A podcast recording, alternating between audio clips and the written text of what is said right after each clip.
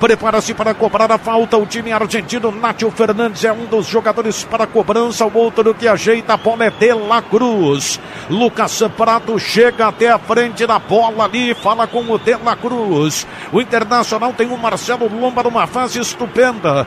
2 a 1 um, River. O gol do River de pênalti. De La Cruz na bola bateu. Golaço. Gol!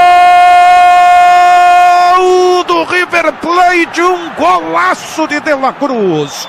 Cobrando falta aos 15 minutos e 40 do segundo tempo pé direito na bola, como se enfiasse com a mão a bola no fundo da rede. Ela foi na gaveta. Vibram os jogadores do River, vibra muito Gadiardo.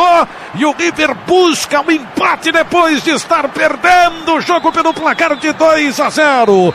De La Cruz cobrando falta com perfeição. O placar de 2 para o Internacional. 2 para o River Plate. A história do gol aqui no Beira Rio. Simon Bianchini. E não parecia uma falta, mas sim um pênalti. Tamanha facilidade que o De La Cruz executou essa cobrança. Perto da meia-lua, ele observou os cinco homens posicionados na barreira e mirou o canto direito superior do Marcel Lomba, que foi na bola, mas foi bem no ângulo, sem nenhuma chance para o melhor goleiro do futebol brasileiro. De La Cruz empata o jogo no Beira Rio, 2 a 2 Claudião.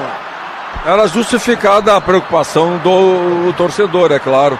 O River tinha a condição de levar perigo toda hora para o Internacional. E a habilidade do atleta foi especial. A situação do Inter agora é a seguinte: empatando hoje com o River, joga por vitória simples na terça-feira contra o Palestino para garantir matematicamente a vaga na próxima fase.